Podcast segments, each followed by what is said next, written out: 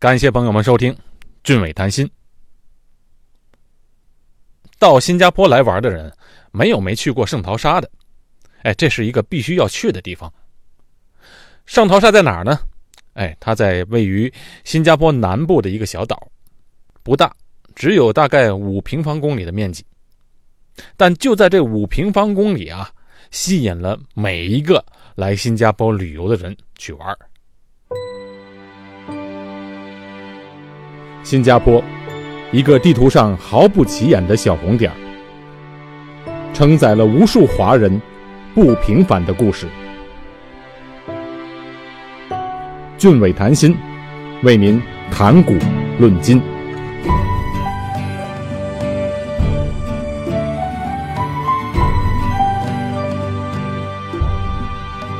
圣淘沙这个地方，哎，有沙滩、高尔夫球场、自然风光和各种人工的景点甚至还有赌场、主题公园，还有住宅区。当然，这些都是豪宅了，价值都在千万美金以上。圣淘沙每年来玩的游客啊，超过了两千万人。你看，新加坡公民、永久居民，再加上外来工作的人，满打满算才五百五十万，可见。每年新加坡靠旅游业带来的收益非常多，而圣淘沙又是新加坡旅游业当中的一颗明珠。新加坡在圣淘沙这个旅游景点上的投资也是非常大的。我们住在新加坡的人啊，都有个经验：有两个日子，你千万不要去圣淘沙。一个就是星期天，一个就是节假日。赶上这两个日子啊，圣淘沙是人山人海，游客多的不得了。所以，一般我们要去的话，都会避开这两个日子。圣淘沙是一个精心设计的集自然和人工景点完美结合的一个地方。怎么个完美结合呢？哎，我跟您说，最好的完美结合啊，就是你看不出哪里是人工的，哪里是自然的。它修的特别巧妙，让你觉得啊。到了这里就是一个非常大的天然的大乐园。如果是纯天然的，不是更好吗？哎，其实不好。你看，我们地球上百分之七十的地方都是海洋，按说不缺少海边的风景和沙滩，可是能叫得上来的优质的度假海边和沙滩并不多。你比如说，我的老家天津就是靠海的城市，但是天津人没有几个人去过天津的海边。去也是去别的城市，很少有到塘沽的海边去的，因为那里的海滩啊，实在是没有什么好看的。我去过的好多地方的海边沙滩，比如啊，泰国的普吉岛、芭提雅，马来西亚的刁曼岛，澳大利亚的悉尼啊，那边的沙滩更多了，一个接一个。美国西岸和东岸的海滩我都去过，尤其是一号公路沿岸的沙滩特别的多，而且啊，那里的地形很特别。那是由于地壳运动的原因，整个海岸线都是悬崖峭壁，特别的壮观。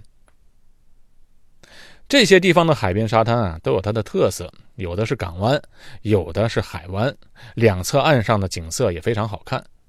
比如说普吉岛和悉尼的海滩就是这样的，要不然就像巴蒂亚那边的，它有它独特的文化特色。再有呢，就是有山的地方，比如说夏威夷，本身就是个火山群岛。有山有水，一定是漂亮的。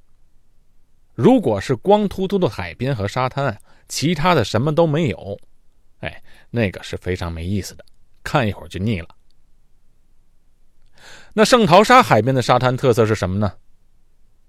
它呀是一个非常精致、小巧玲珑，但是呢，该有的都有，而且岛上的游乐设施非常的多，光酒店就有七个。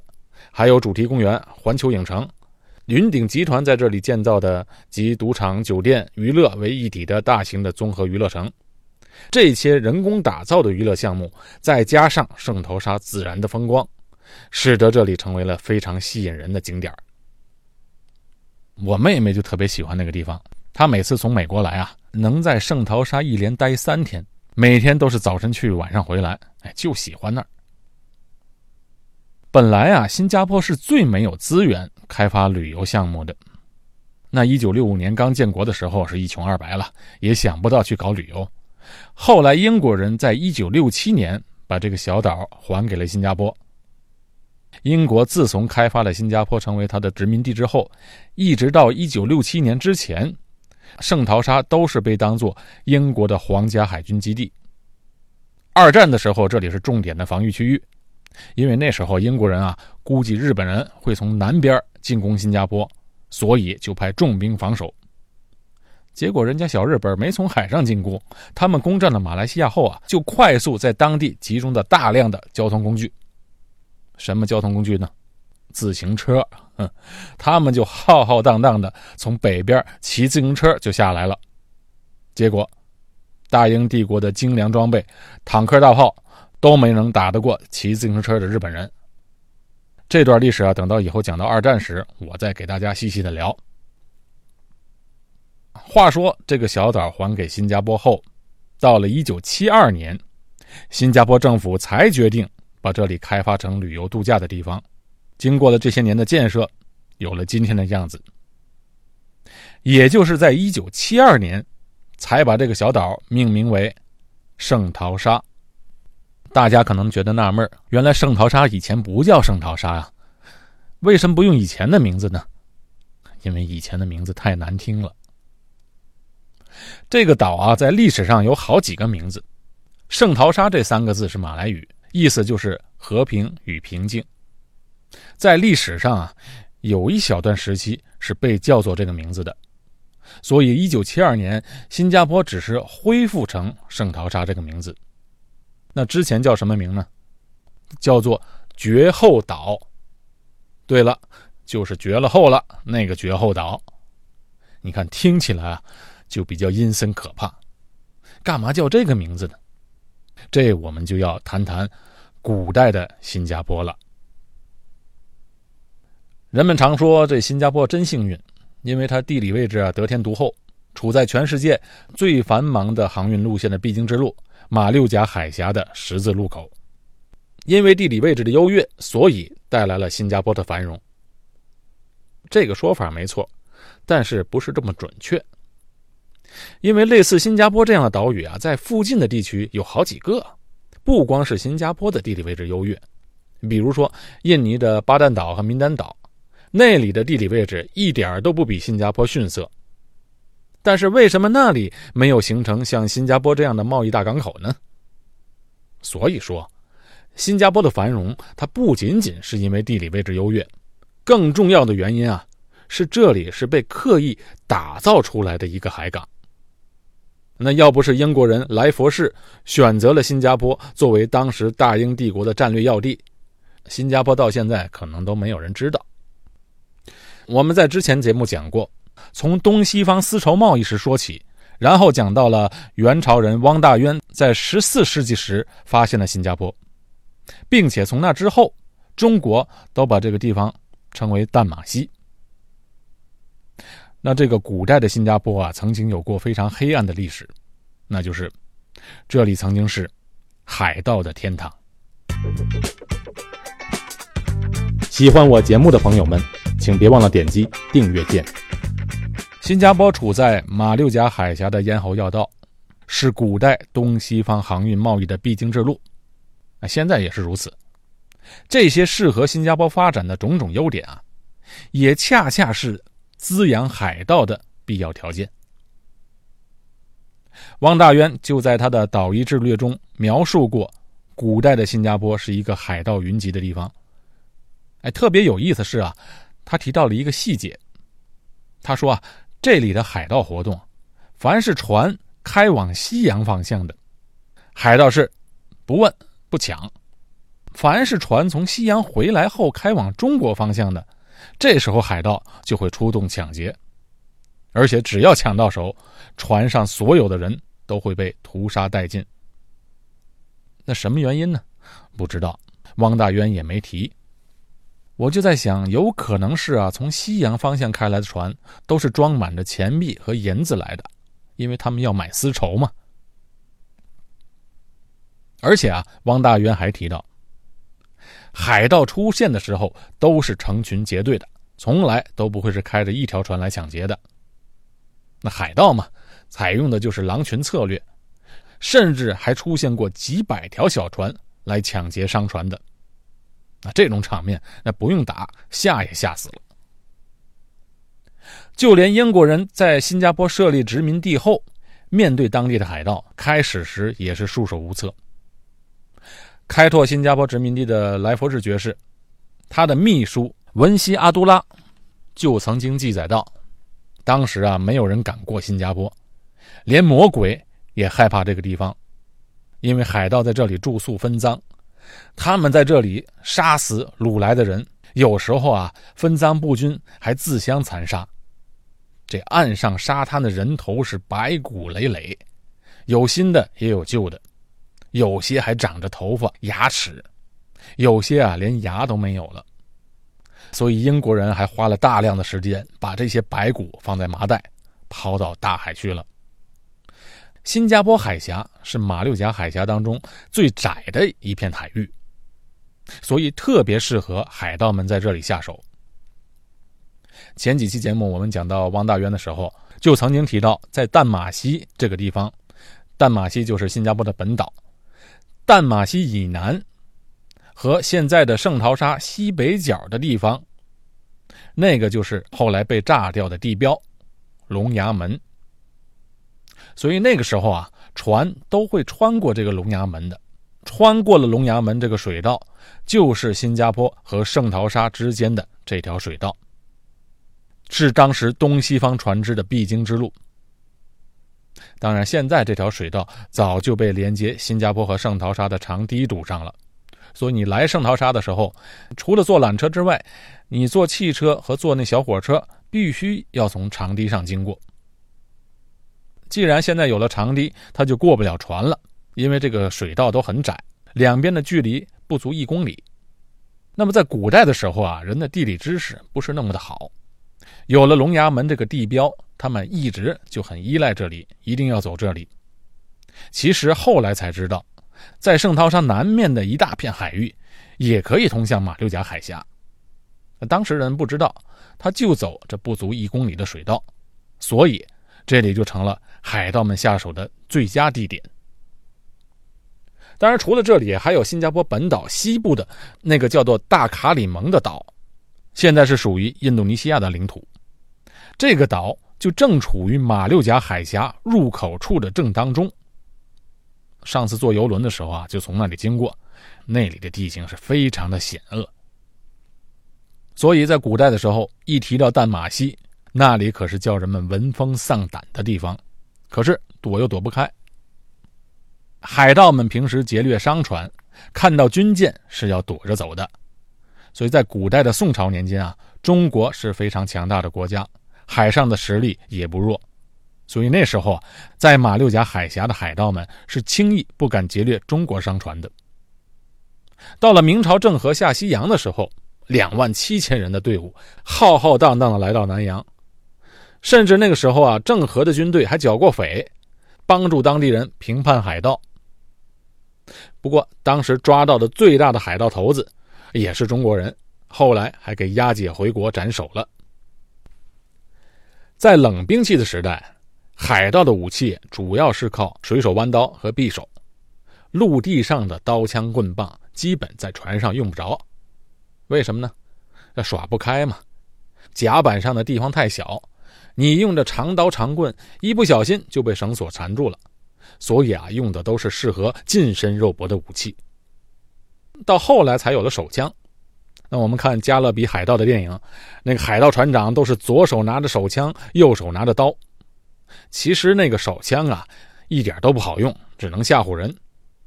因为你打一枪之后，都得重新填火药、装子弹。那在船上打起仗来，哪来得及换呢？特别是在近身肉搏的场面，你总不能说：“哎，暂停一下，等我换完子弹之后再接着打。”那肯定是不行嘛。而且那时候的手枪枪管它是没有膛线的，不像现在的手枪，这枪里都有螺纹形的膛线，这样打子弹，子弹是转着圈出去的，精确度比较高。那古代时候的枪，距离远了就不行了，你明明是瞄准好了，打出去之后，子弹就跑偏了。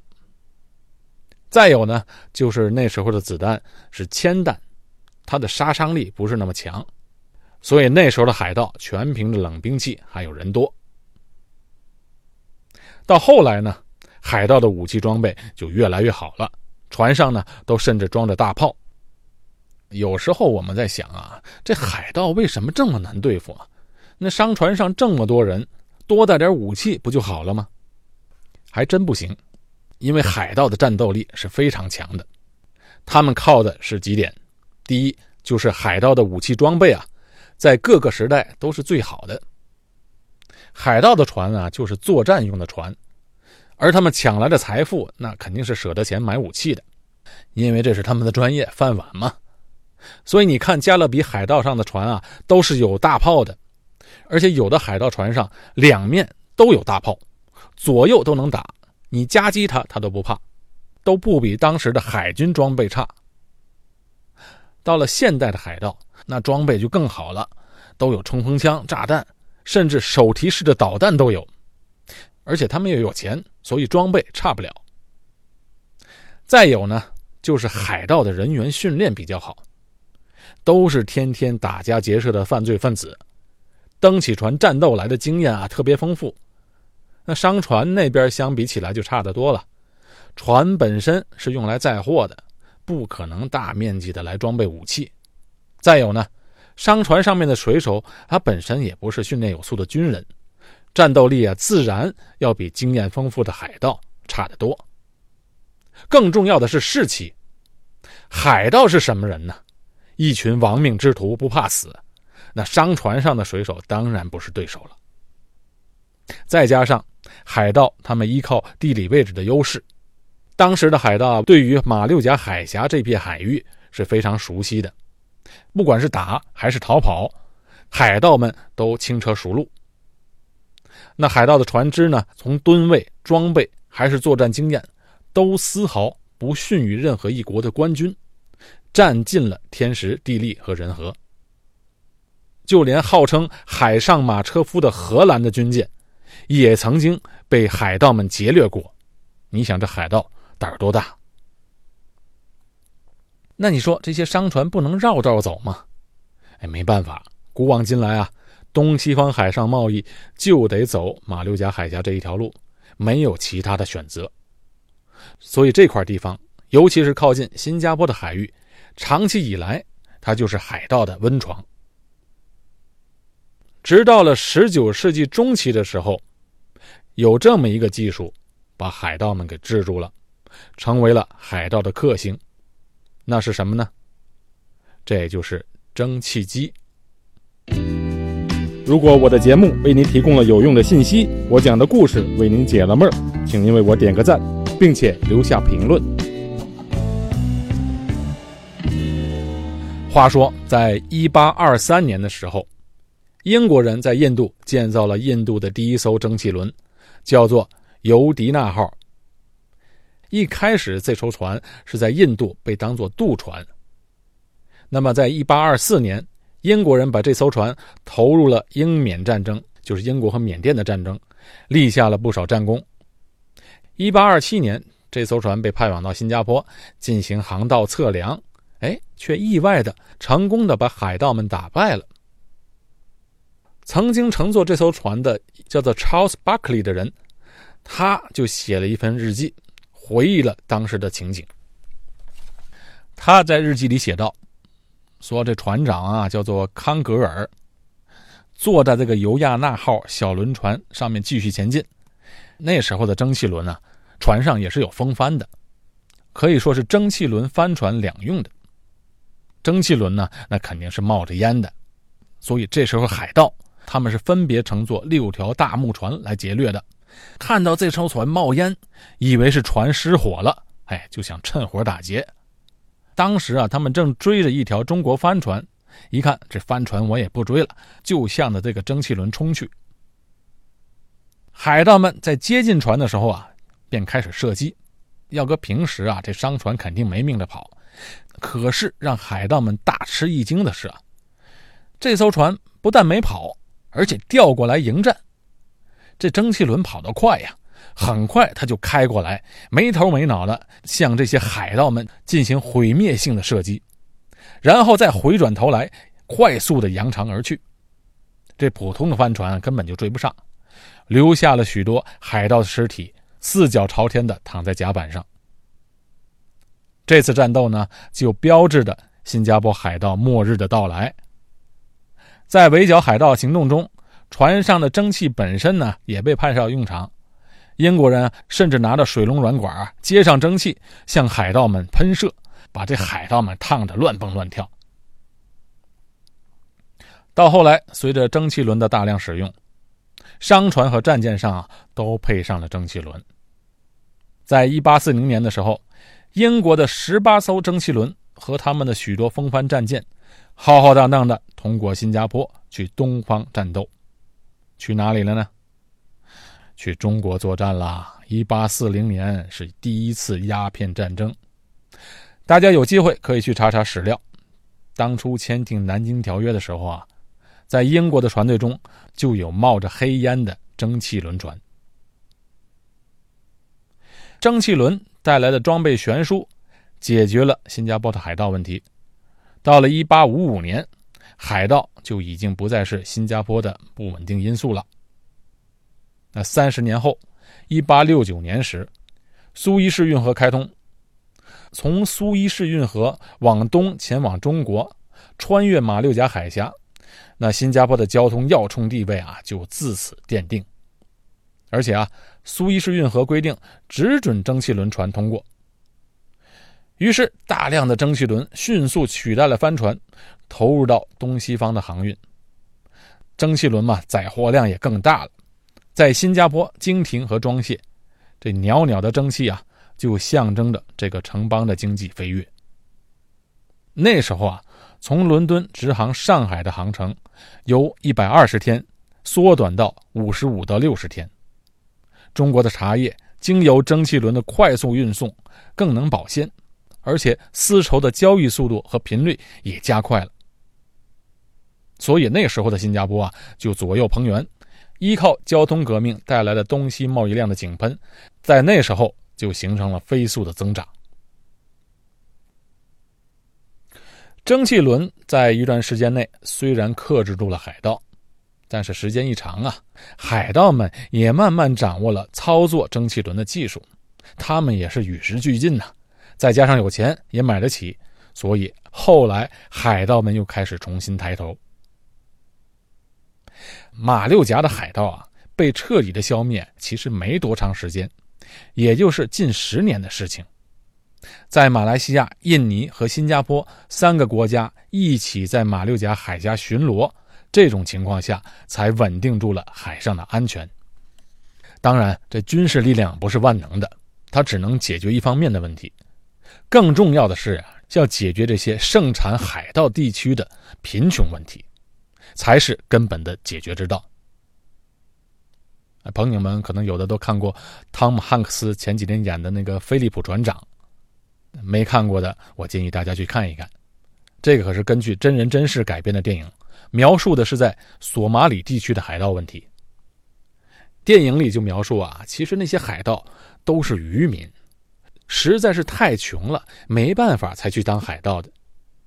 海盗集团的首领们，他们是不出面的，他们给这些渔民提供枪、武器，训练他们，然后还提供快艇，让他们去冲锋陷阵。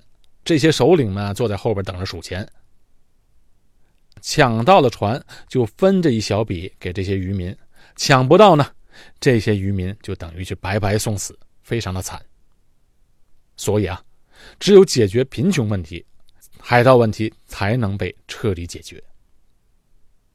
好，今天啊，从圣淘沙一直讲到了海盗，这期节目时间也差不多了，感谢朋友们的收听，我们下期再见，祝大家好运。